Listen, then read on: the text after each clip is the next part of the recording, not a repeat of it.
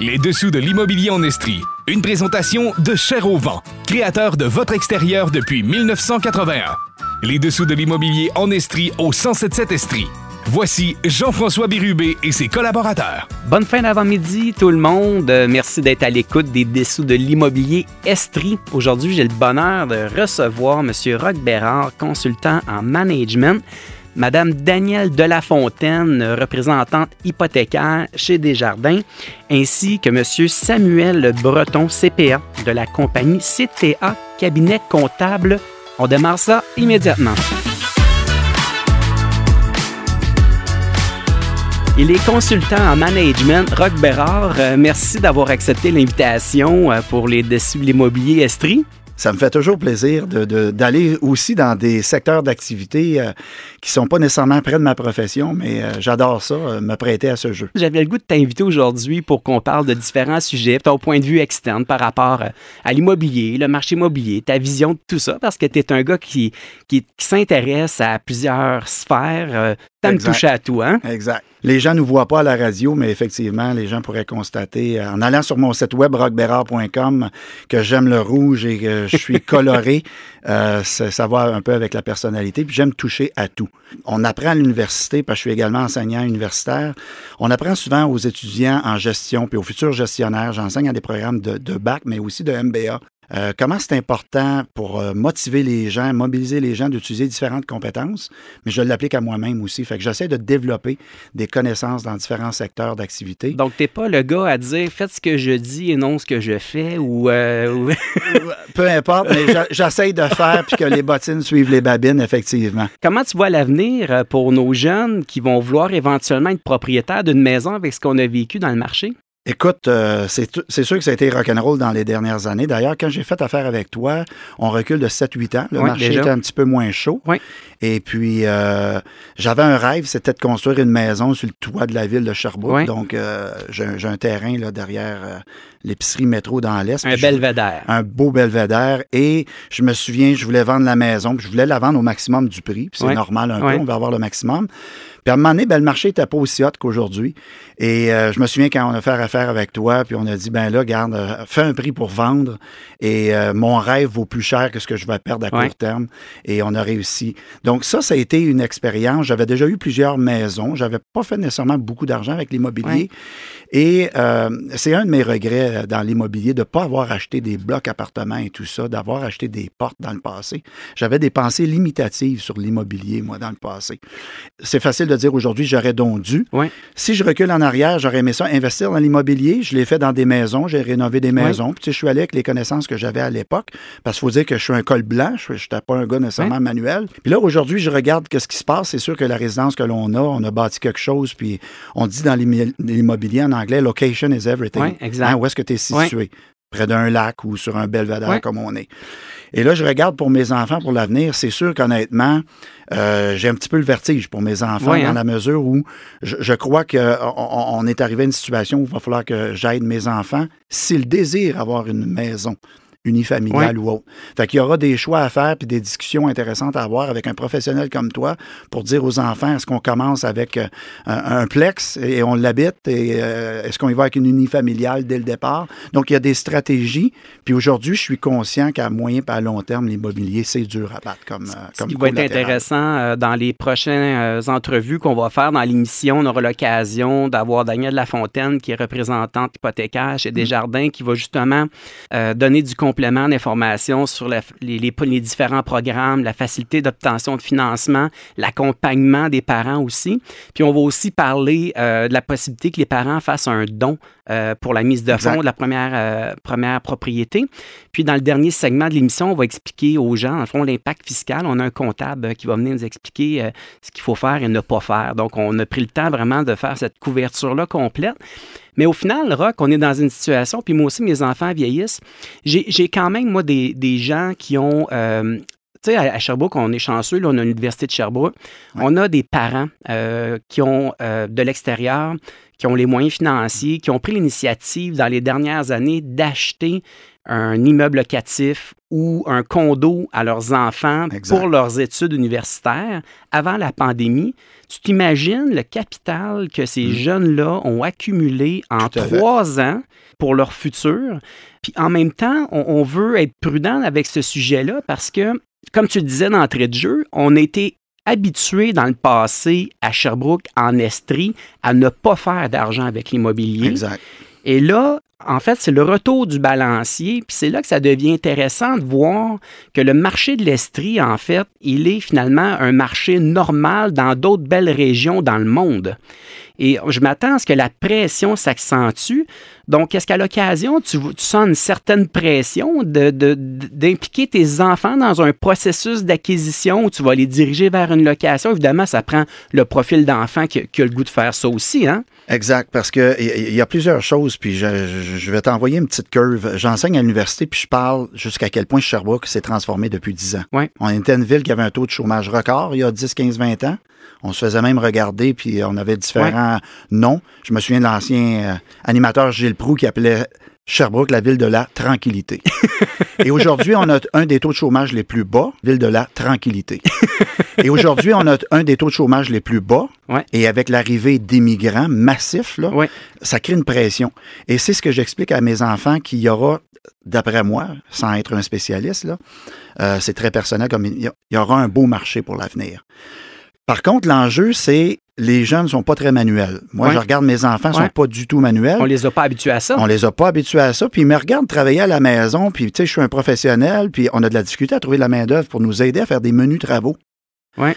Et là, je t'envoie une curve, mais j'ai un ami, moi, qui a démarré des franchises où est-ce que il offre des services pour maximiser la valeur de ta résidence pendant que tu l'habites. Ouais. Et pas attendre de faire un, un remue-ménage quand tu veux la vendre, etc., de prendre soin de ton bien. Ouais. Mais c'est de trouver la main-d'œuvre pour faire ça. Fait que c'est pas évident. Fait que mes enfants, j'ai hâte de voir comment ils vont se positionner par rapport à ça.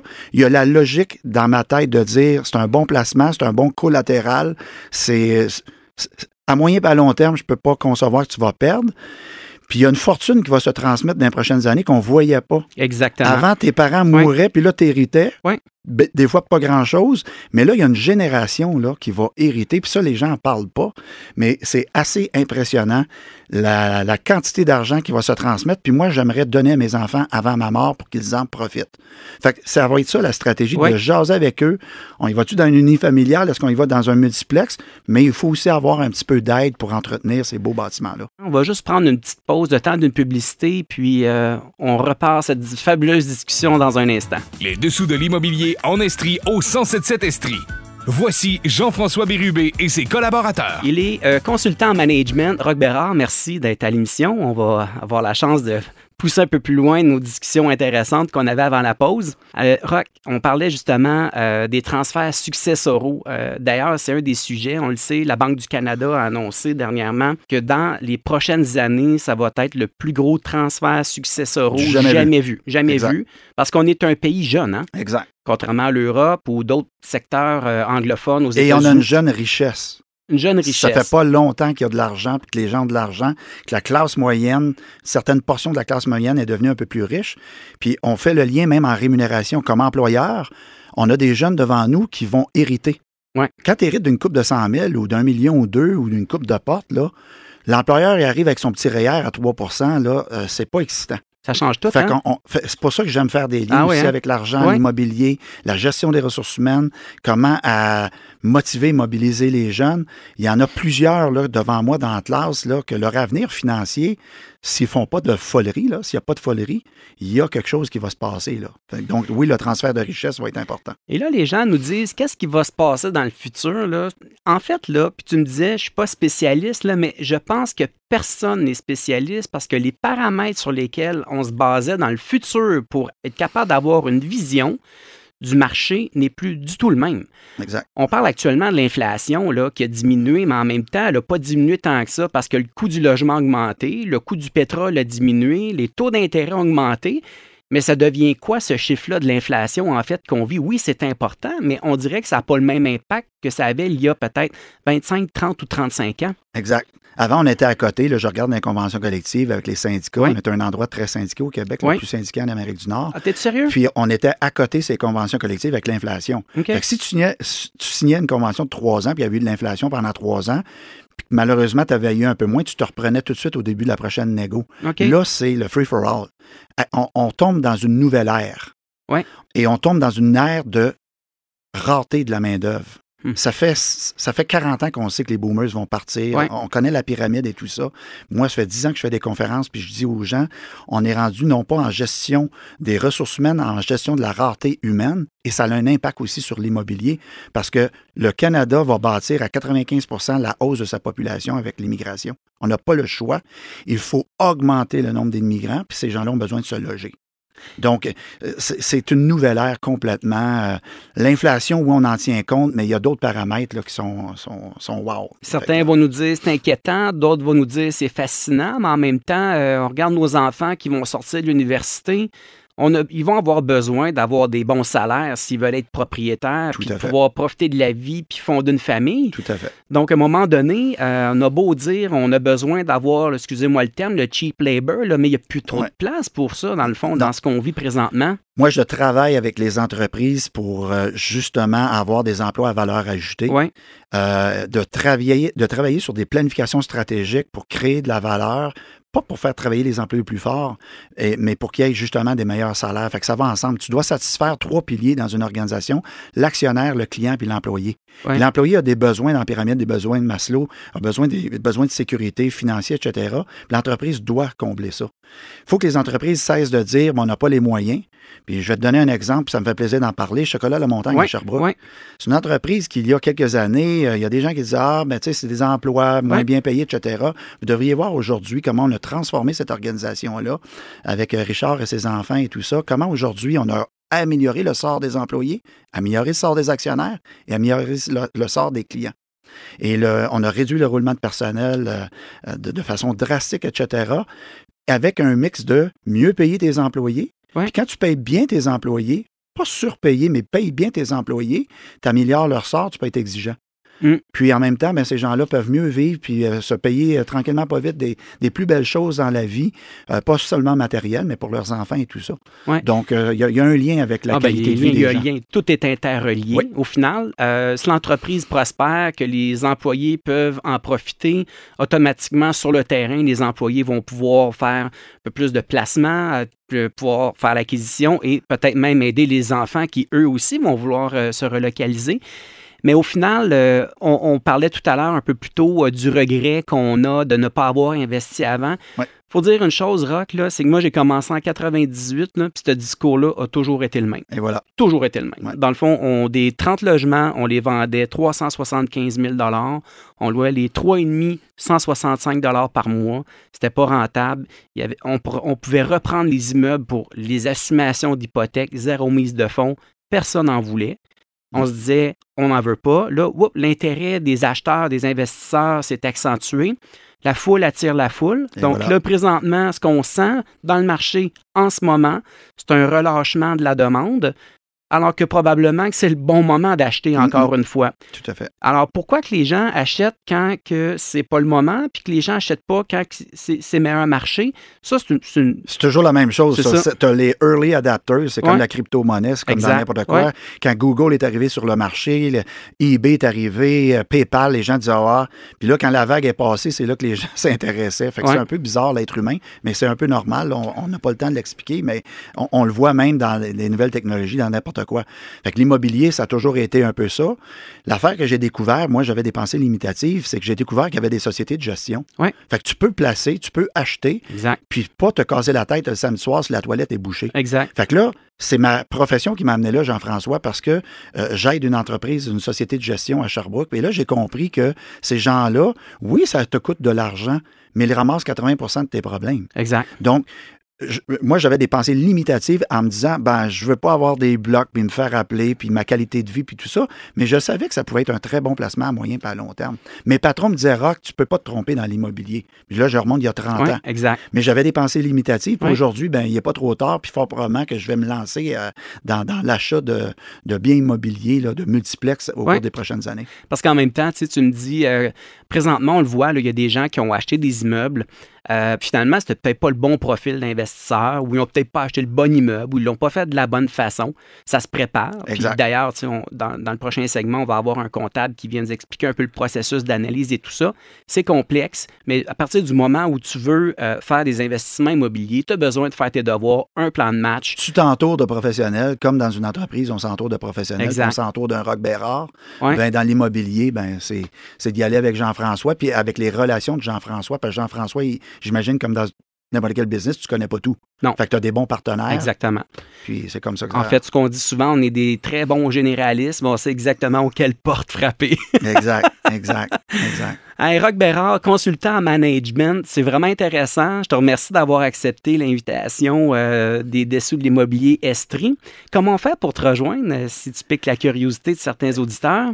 Écoute, c'est facile. On tape euh, Rock Bérard. Avec un K ou sans K, ça va vous mener à un site web et vous allez constater immédiatement sur le site web l'énergie et la passion que j'ai pour le management, la planification stratégique euh, en gestion des ressources humaines. Mais j'ai d'autres projets. D'ailleurs, je fais un lancement ce samedi, un lancement d'une nouvelle société et euh, on croit qu'on va bâtir le Tesla des déchets plastiques dans le monde. Ah, wow. Donc, j'annonce ça comme ça pour le plaisir. Euh, samedi, je reçois des gens qui proviennent de la Thaïlande, de l'Europe, euh, des gens à l'international. On fait un lancement au Canada, euh, sur Montréal. Puis par la suite, on va développer aux États-Unis, partout en Amérique. Fait que si on veut sortir des sentiers battus, là, on te contacte. Vous me contactez. Si vous voulez des résultats différents, il faut Ah. euh, utiliser des méthodes différentes. puis Rocky B, il est complètement différent. Il est en dehors de la boîte. Merci, Rock, puis j'espère que tu vas accepter ma prochaine invitation. Yes. Bonne journée. Bon succès.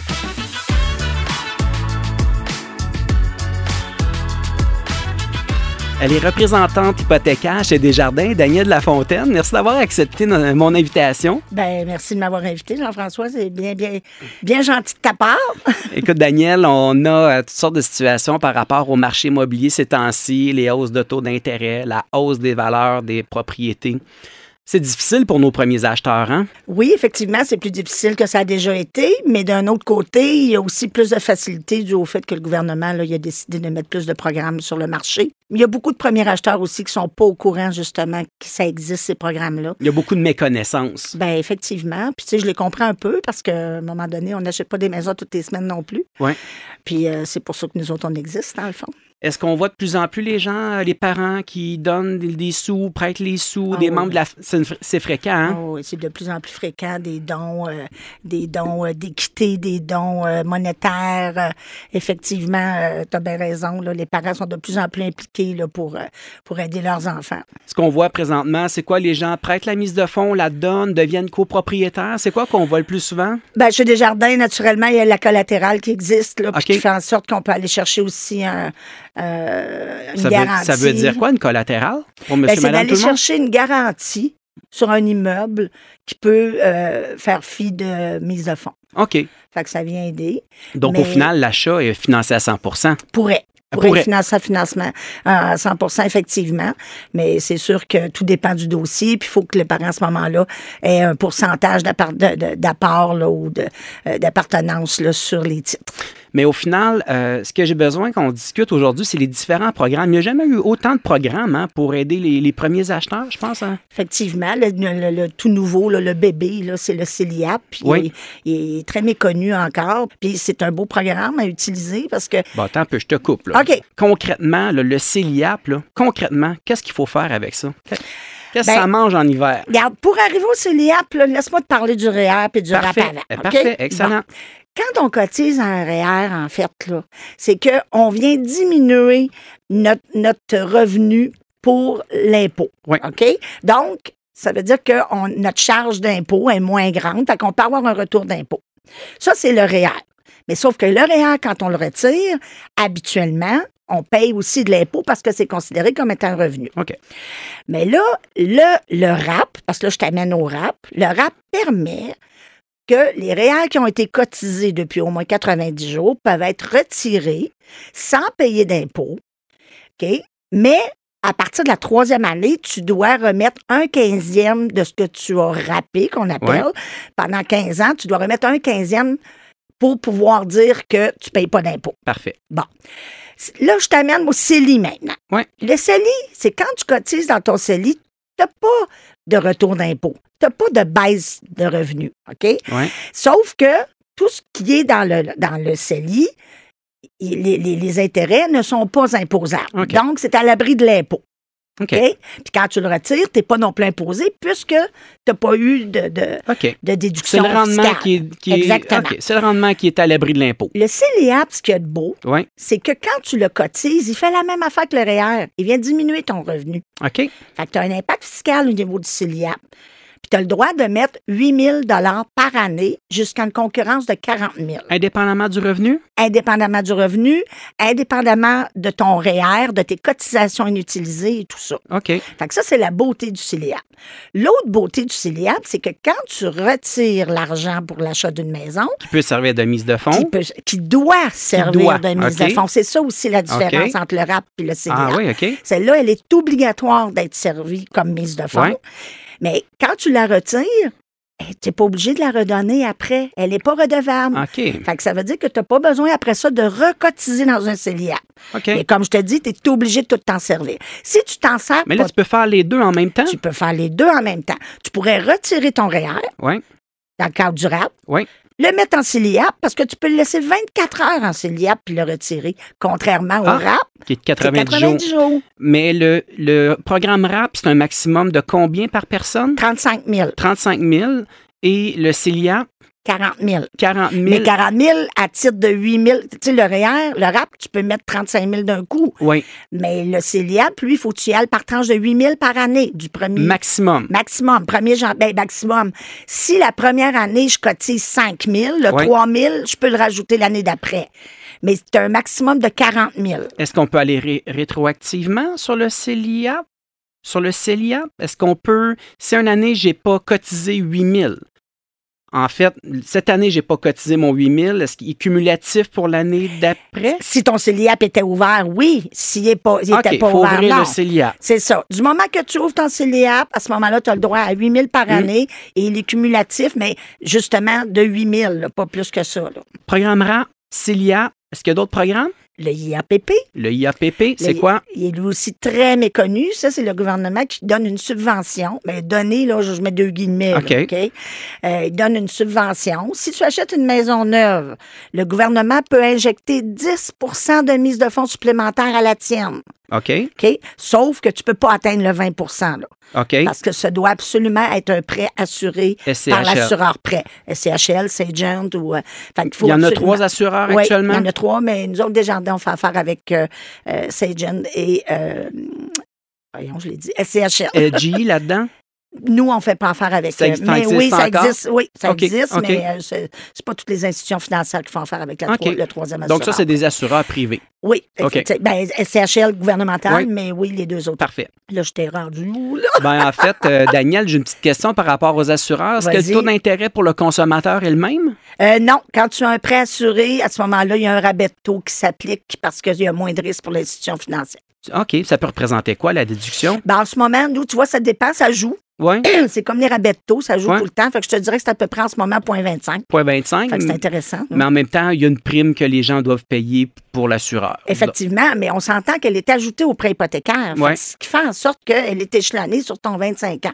Oui, tu payes l'intérêt sur 25 ans, mais si ça te permet d'avoir ta maison immédiatement, au lieu de payer un loyer, puis que ça, ça te revient pas du tout, Ouais. ben paye-la la prime. Ouais. C'est pas grave, payer une prime à CHL. là. Bon, là, je te ramène à ce qu'on disait. Oui, Troisième programme. troisième programme. C'est que justement, ça doit être un prêt assuré.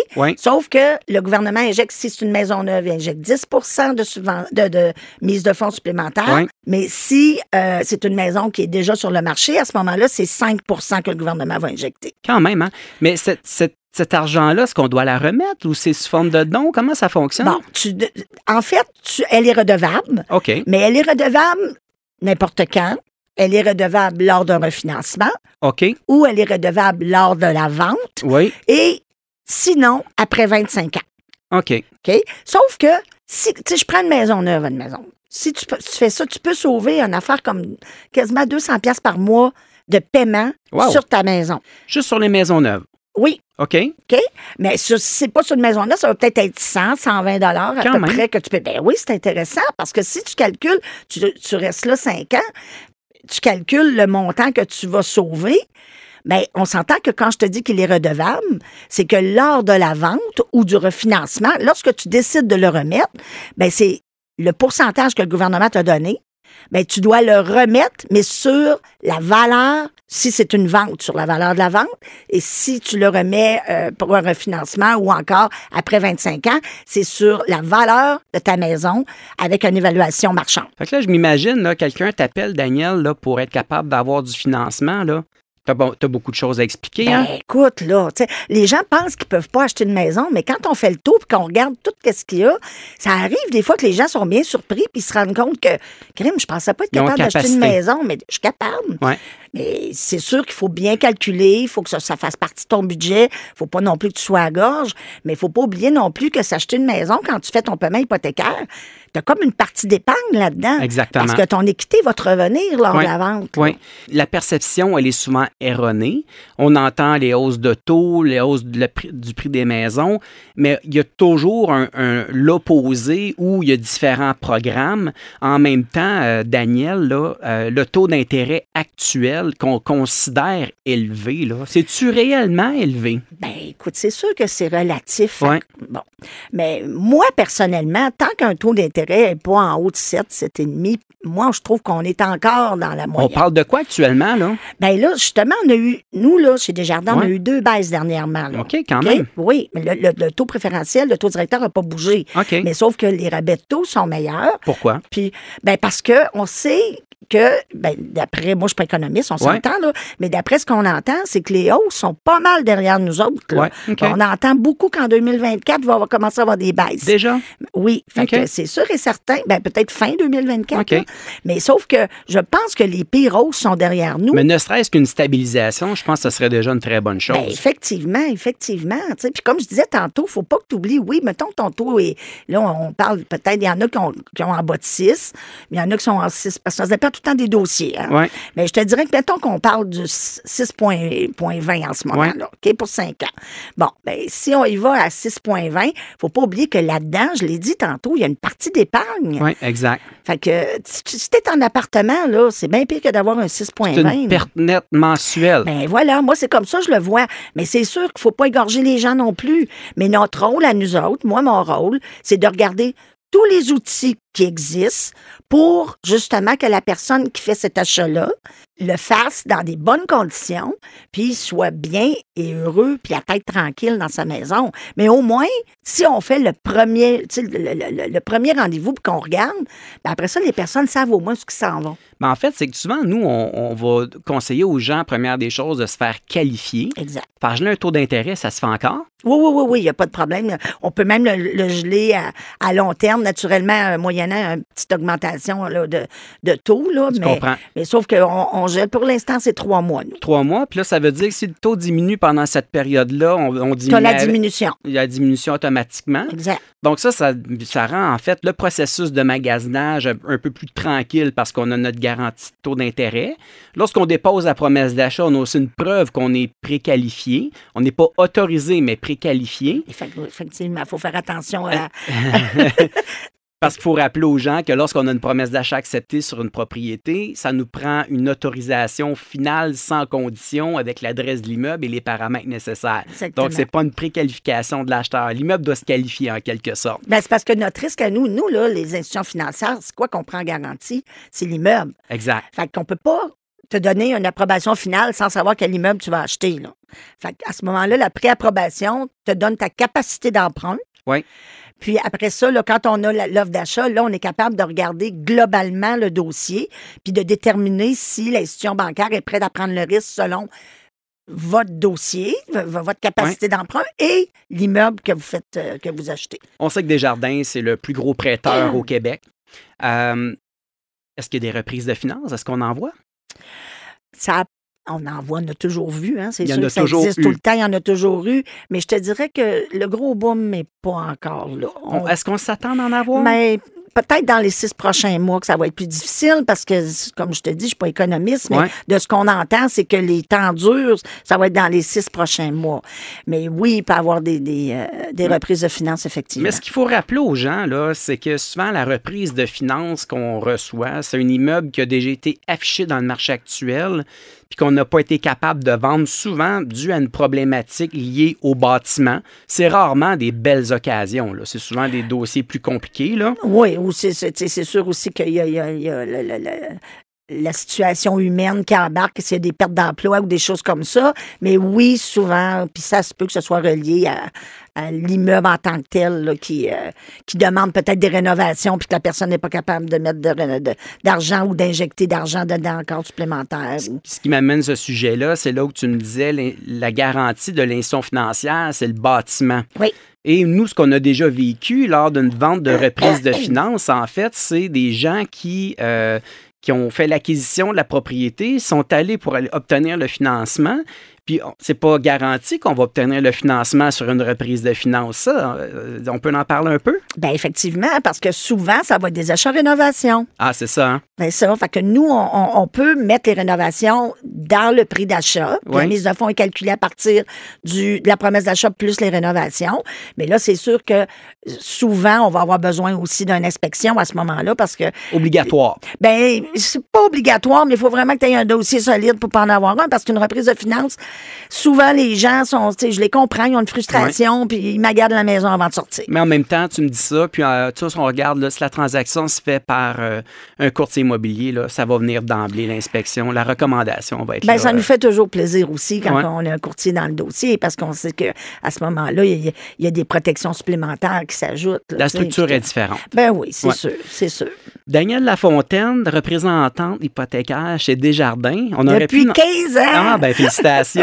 Écoute, on aurait pu en parler probablement encore pendant une demi-heure. Tu vas, tu vas accepter mes prochaines invitations? Avec plaisir, parce que pour moi, tu sais que c'est une passion, fait que ça me fera toujours plaisir de venir t'en jaser. Puis tu vois, je trouve que le temps n'a pas été assez long. Merci beaucoup. On se, re- on se reprend après la pause. Merci. Merci. Les dessous de l'immobilier en Estrie au 1077 Estrie. Voici Jean-François Bérubé et ses collaborateurs. Il est CPA Samuel Breton chez CTA Cabinet Comptable à Sherbrooke euh, pour une deuxième euh, interview. Bonjour euh, Samuel, comment ça va? Salut Jean-François, ça va bien, merci. Euh, dans le cadre d'une transaction immobilière, d'une planification, on a régulièrement des questionnements auprès de nos clients, à savoir c'est quoi l'impact fiscal. Euh, je pense que c'est un- c'est une question importante qu'on doit adresser à des professionnels comme vous. Oui, l'impact fiscal euh, de, de, de, de, projets immobiliers, mais euh, beaucoup aussi l'analyse financière reliée aux transactions euh, immobilières. Ça, c'est des choses qui, qui reviennent quand même assez régulièrement là, au niveau de nos clients là, qui sont des investisseurs immobiliers, qui veulent savoir un peu, là, avant de procéder à un projet d'investissement, c'est-tu un bon projet, c'est-tu un, un moins bon projet? Donc, euh, avant de, de, de- de- d'entreprendre des démarches puis d'engager des frais, souvent, c'est, euh, c'est, le genre de choses qu'on va, qu'on va regarder avec eux euh, pour s'assurer en réalité que, la transaction est viable puis que le projet il est intéressant. Ça peut faire la différence entre un projet à succès puis un projet euh, qui finit très mal. Exact. Nous, on fait principalement le quatre types d'analyse. Là, on peut faire de l'analyse pré-achat, en réalité, qui est un peu l'évaluation du projet ben, préalablement à la transaction. Donc, ça sert à, principalement à valider la rentabilité de, de l'immeuble cible. Euh, aussi, ça permet d'évaluer la trésorerie là, ou, le cash flow du, du projet une fois qu'il, va, qu'il va être réalisé. Ça, ce que ça veut dire, c'est que demain matin, j'ai un client qui regarde pour faire l'acquisition d'un bâtiment revenu résidentiel ou commercial. Vous offrez quatre types d'analyses, en fait. C'est bien ça? Ben, en fait, quelqu'un qui veut acheter, techniquement, on va faire une analyse Oui. qui est l'analyse pré-achat. Oui. Une fois qu'il va avoir acheté, on peut faire l'analyse post-achat, c'est-à-dire une fois qu'il va avoir commencé à opérer l'immeuble, on peut valider si les calculs qu'on a faits en pré-achat, ça fonctionne, puis si il est sur le- la bonne track par rapport Ouais. à, à son projet, puis au niveau de, de- de- du rendement, puis des liquidités générées. Puis euh, on fait des analyses aussi pour les propriétaires là, de, parcs immobiliers, c'est-à-dire euh, on regarde la valeur économique des immeubles là, en fonction des, des- des- des revenus nets générés par ces immeubles-là.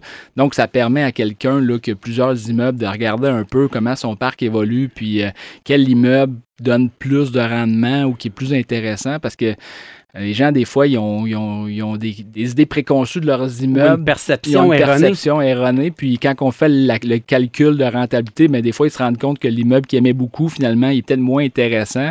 Fait que ça permet un peu de benchmarker ces immeubles dans son parc, puis de regarder comment que tout ça euh, évolue là, ensemble. Puis euh, l'autre type de- de- de- d'analyse qu'on peut faire, c'est de l'analyse de fixation de loyer. Fait que ça aussi, ça peut être fait pré-transaction. Quelqu'un qui a un projet, euh, que ce soit un projet d'investissement ou peut-être un nouvel immeuble, puis qui veut valider combien il faut que je loue pour être en mesure de, rentabiliser cet immeuble-là, puis mon coût de projet, il fait-tu du sens en fonction de ce qui est possible de louer? Fait qu'on fait un calcul pour voir quel revenu doit générer l'immeuble. Donc, permet de fixer les loyers, puis de dire, bon, fait-tu du sens en fonction des, des loyers marchands euh, en réalité pour ce type de d'immeuble-là. Là. Souvent, c'est dans le commercial. là. fait que de regarder, bon, ben, un immeuble à bureau, euh, pour que mon projet soit rentable, il faudrait que je sois capable de louer mon immeuble à temps du pied carré. Fait que ça fonctionne-tu?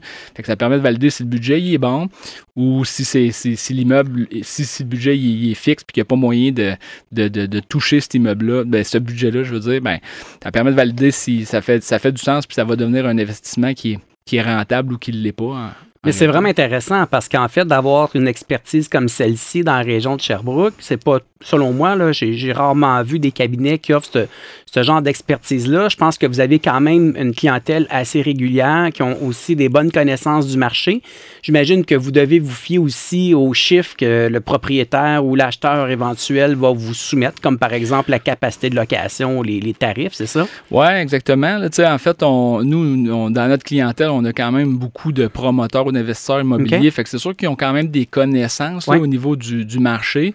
Euh, on en voit beaucoup aussi. Fait qu'on est quand même capable d'avoir une certaine idée ou une certaine connaissance de certains ratios. Hum, Puis, tu sais, certaines caractéristiques aussi, des fois, sont propres euh, aux investisseurs. Il y en a qui cherchent un rendement de X, puis d'autres qui cherchent un rendement d'un autre niveau. Puis les rendements sont pas nécessairement pareils que tu vas évoluer dans le résidentiel ou dans le commercial. Donc, il y a comme plusieurs paramètres, mais euh, effectivement, on travaille avec les paramètres là, de, de, de, de nos acquéreurs ou de nos clients. Comme, comme je le dis souvent, il y a souvent autant de types d'immeubles que de types d'investisseurs. Effectivement, effectivement. Puis, nous, on, on- on travaille principalement dans la région de Sherbrooke. Ouais. C'est sûr que, tu sais, des projets, exemple à Montréal, ils ont des spécificités bien différentes de ce qu'on va retrouver à Sherbrooke au niveau probablement des, des taux de rendement puis des taux de normalisation. Donc, euh, mais c'est le genre d'expertise qu'on a puis qu'on peut, qu'on peut aider les gens à, Donc, moi, aujourd'hui, là, euh, j'ai l'intention de faire l'acquisition d'un bâtiment commercial. Je dépose une offre d'achat dans, dans le cadre de, de ma vérification diligente. Je peux vous appeler, apporter les chiffres, faire un scénario, voir qu'est-ce qui peut balancer, ce qui balance moins bien. Ouais, souvent, c'est même avant de Avant? faire l'offre d'achat, ok. tu sais, euh, quand les, les- au niveau des premières démarches, euh, ben, on peut regarder ensemble, euh, tu sais, en fonction des, des informations. Puis, tu sais, des fois, on, on- bon, c'est- c'est- les informations sont pas toujours complètes non plus. Ouais, là, effectivement. tu sais, quand on regarde un immeuble, là, tu sais, quand on prend juste les specs, euh, tu sais, des- souvent au niveau de l'entretien-réparation, par exemple, là, tu sais, il y a le minimum est mis dans la Ouais. fiche. Fait qu'on est capable de normaliser avec des paramètres qu'on qu'on qu'on qu'on voit, tu sais, Ouais. ou qu'on qu'on est habitué de constater dans les dossiers. Donc, on est capable de revenir un peu faire l'ajustement de, de tout ça pour normaliser la situation puis de l'appliquer à la, à la situation de l'acheteur parce que tu sais la situation de l'acheteur va peut-être être différente de la situation du vendeur. Peut-être le vendeur gérait lui-même son immeuble, il n'y avait pas de frais associés à ça. Peut-être que l'acheteur, lui, va le faire gérer par une compagnie de gestion immobilière, donc il va avoir des frais associés à ça. Donc, il faut en tenir compte parce que, tu sais, lui, il va le. C'est le genre de frais qu'il va débourser réellement, donc ça va faire partie de son rendement, de son projet. Donc, euh, c'est un peu ça qu'on fait là, en réalité, le pré-achat. Et on pourrait avoir aussi, en fait, le post-achat, donc vraiment l'accompagnement après. Exact. Là, nos clients qui ont des qui ont des immeubles, qui ont des parcs immobiliers, ben soit qu'on peut regarder leur immeuble avec eux pour valider, tu sais, bon, finalement, on avait évalué comme ça post-achat, euh, pré-achat, excusez. Ouais. Donc, post-achat, ça se réalise-tu comme on avait pensé? Non. Pourquoi? Y a-tu des raisons? C'est-tu contextuel ou, ou non? Donc, maintenant, l'immeuble qu'on pensait intéressant, peut-être pour X raisons, l'est moins. Est-ce qu'on le conserve dans le parc ou est-ce qu'on le conserve pas? Donc, ça permet d'amener des, nous, en fait, notre travail, c'est de fournir de l'information financière qui est, le plus juste possible pour que les, gens soient en mesure de, de prendre leurs décisions adéquatement, avec toutes les informations pour que euh, les idées soient claires par rapport à, leur, à leurs immeubles en réalité. D'avoir vraiment la vraie réalité et non pas une perception erronée. Exact. Les gens, souvent, ils pensent parce qu'il y a de l'argent dans le compte de banque que c'est bon, mais des fois, c'est pas tout le temps le cas. Euh, des fois, le monde prend des hypothèques sur 40 ans, puis là, la liquidité est bonne, fait que pense que le projet il est bon, mais c'est vrai. Ça capitalise pas, fait qu'il y, a plusieurs paramètres à considérer. Fait que quand on fait un vrai calcul sur la mise de fonds, puis les gens, des fois, vont mettre des grosses mises de fonds, fait que ça fait en sorte que la liquidité meilleur parce que l'hypothèque est plus petite, mais quand tu calcules le rendement, des fois, c'est pas si intéressant que ça. Dans le contexte où ce que les taux hypothécaires étaient très faibles des dernières années, des fois, c'était plus facile, mais maintenant, avec les taux hypothécaires qui sont plus élevés, mais l'enjeu du rendement versus le taux de financement, il est quand même important, là, parce que l'effet de levier, il est un petit peu plus mince qu'il l'était. C'est quand même intéressant parce que, tu sais, combien de fois on a des jeunes investisseurs qui rêvent d'être propriétaires d'immeubles, euh, pour ce que c'est, mais en réalité, aujourd'hui, on est en train d'expliquer le quotidien de ces investisseurs-là, de bien maîtriser l'acquisition, de bien connaître l'impact à court, moyen, long terme de détenir ces immeubles-là. C'est nécessaire, en fait, pour un investisseur de voir clair comme ça. Oui, c'est ça, mais l'analyse financière permet ça, permet justement de, de mieux paramétrer les transactions puis de faire des investissements plus judicieux. Oui. Maintenant, euh, Samuel Breton, euh, je veux juste vérifier avec toi. on parle souvent dans ce temps-ci, dans les médias, des, des jeunes qui ont besoin d'une mise de fonds pour l'acquisition d'une première maison et la mise de fonds provient, par exemple, euh, des parents sous forme de dons ou d'un membre de la famille ou peu importe. On se fait poser la question, est-ce qu'il y a un impact fiscal à recevoir un don comme ça pour l'achat d'une première maison? Euh, non, il n'y a pas d'impact fiscal à recevoir un don de la famille pour l'achat d'une résidence principale. Euh, par contre, il faut faire attention, là, les dons pour l'acquisition d'immeubles de, à revenus, ça peut être problématique. Hein? Il peut y avoir des règles d'attribution qui, qui viennent euh, qu'il faut tenir en compte. Euh, ça dépend des situations. Ce n'est pas, pas dans tous les cas que ça peut s'appliquer, mais euh, ça peut s'appliquer. Entre conjoints, ça s'applique. Euh, enfant mineur peut s'appliquer. Donc, il faut faire attention à ça. C'est important parce que les règles d'attribution, ce que ça fait en réalité, c'est que une personne qui transfère des sous à une autre personne puis que les règles d'attribution s'appliquent, c'est la personne qui a transféré les sous initialement qui doit s'imposer sur les revenus. Donc, dans le cadre d'un achat d'un immeuble, ben, la personne qui, a, qui aurait transféré les, les sous, si les règles d'attribution s'appliquent, devrait s'imposer sur les revenus imposables. Dans le cadre d'un immeuble locatif. dans, dans, le cadre d'un immeuble locatif. Donc, il faut faire attention à, cet élément-là, donc de bien valider là, si, euh, si les règles s'appliquent ou non dans notre situation. Là faut euh, bien expliquer à nos auditeurs que euh, toujours délicat hein, de répondre à des questions euh, comptables spécifiques parce que chacune des situations est différente l'une de l'autre. L'objectif de l'entrevue aujourd'hui, c'est juste d'avertir les gens de faire leur devoir, euh, qui peut avoir des impacts importants qui feraient en sorte que la décision serait différente si les gens connaissaient l'impact fiscal derrière tout ça. Là. Exactement. Là, la fiscalité est quand même assez complexe. Donc, euh, puis il y a beaucoup d'exceptions ou de, de, de, cas très spécifiques. Puis, euh, chaque cas doit être analysé là, pour être en mesure de donner la bonne réponse finalement. Dans le même ordre d'idée, on va avoir des situations où les gens vont désirer acheter un immeuble locatif, puis ils vont nous demander est-ce que c'est préférable de l'acheter personnel est-ce que c'est préférable, que je m'incorpore? J'imagine que c'est des questions que vous avez aussi régulièrement. Oui, effectivement. Ça, c'est des. Il y, a plusieurs structures de détention d'immeubles. En fait, ceux qu'on voit le plus régulièrement, c'est ben, un particulier qui détient son immeuble à titre euh, ben, de particulier. Là, il l'achète à son nom. Um, ou il a le choix, souvent il, hésite entre ça puis, le mettre dans une société, là, créer une société.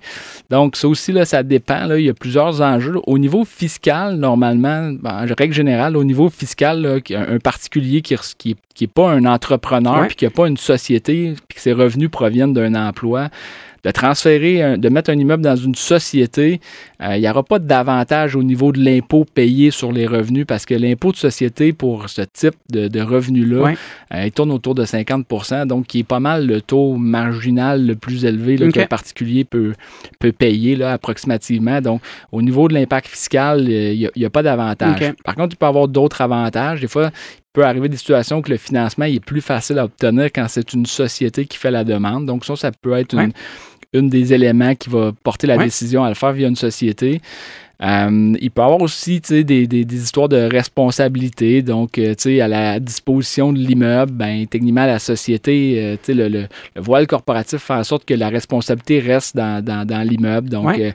s'il y a des vices cachés ou peu importe. Euh, il y a aussi la possibilité éventuellement de revendre les actions de la société. C'est des planifications qu'on a vues quand même beaucoup là, dans les dernières années.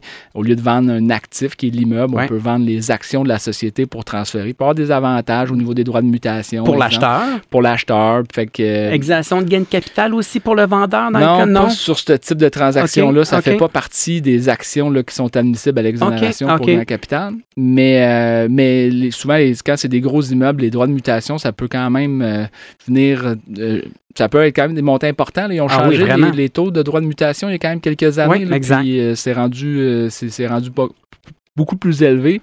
Donc, euh, de pouvoir éviter ça, des fois, dans le cadre de grosses transactions, de faire une vente d'actions, ça peut. Il y a des contraintes à ça, par contre. Fait encore une fois, c'est à évaluer au cas par cas, mais ça peut être le genre de situation qui fait en sorte que les gens veulent s'incorporer pour mettre un immeuble. Par contre, si tu es un, entrepreneur puis que tes revenus sont générés par une société, là, c'est différent parce qu'il peut y avoir une société qui est créée pour gérer un parc immobilier, puis les transferts entre sociétés peuvent être faits libres d'impôts, dividendes intersociétés, qui fait en sorte qu'il y a moins d'impôts à payer sur les sommes qui peuvent être investies, donc plus d'argent à investir.